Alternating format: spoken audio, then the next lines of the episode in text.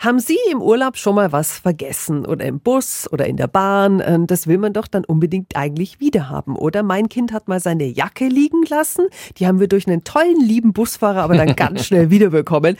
Manchmal werden Dinge aber einfach nicht abgeholt und die Deutsche Bahn, die versteigert am Samstag genau diese Fundsachen. 365 Dinge, die Sie in Franken erleben müssen. Janina Bauer vom DB-Museum, ich wünsche dir einen guten Morgen. Das wünsche ich dir auch.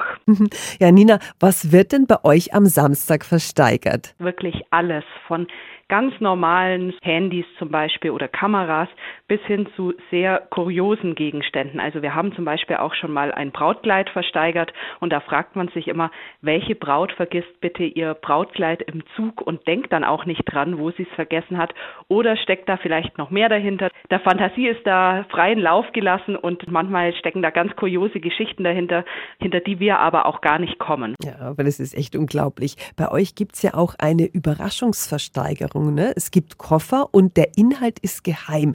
Äh, da wird aber keine eine böse Überraschung erleben, gell? Weil die Koffer natürlich vorher geöffnet werden und da wird alles Verderbliche rausgenommen. Da wird auch sowas wie zum Beispiel dreckige Klamotten rausgenommen. Die Lücken, die dann entstehen, werden mit anderen Gegenständen gefüllt. Natürlich sind auch keine Waffen oder Medikamente drin. Und manchmal packen die Kollegen auch Themenkoffer. Das sagen sie dann aber vorher an. Dann gibt es zum Beispiel einen Koffer, da sind nur Karnevalsverkleidungen drin oder zum Beispiel nur Sportgeräte. Also sowas gibt es auch. Es ist wieder Fundsachenversteigerung im DB-Museum.